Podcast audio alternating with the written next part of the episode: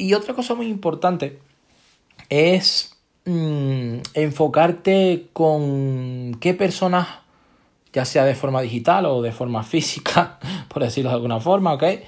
Eh, ¿Con qué personas pasas la mayoría del tiempo? Sí, estas personas están enfocadas en ayudarte a mejorar o solo están interesadas en que continúes siendo un desgraciado o una desgraciada, ¿ok? Entonces hay momentos de catarsis en tu vida que tienes que preguntártelo, ¿ok? Y son detalles que son eh, cruciales, ¿sí?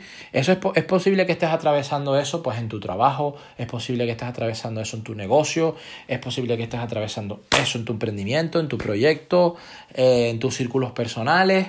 Entonces es importante eh, que entiendas que tal vez mmm, debas de preguntártelo, ¿ok?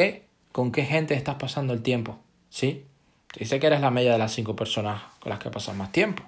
Entonces, eh, pregúntalo, tómate las decisiones que tienes que tomar, aunque pierdas a veces amistades, porque eso muchas veces no tiene nada que ver ni con las redes de mercadeo, ni con una franquicia, ni con un negocio, ni con nada. Eh, se trata de también qué es lo mejor para ti, ¿ok?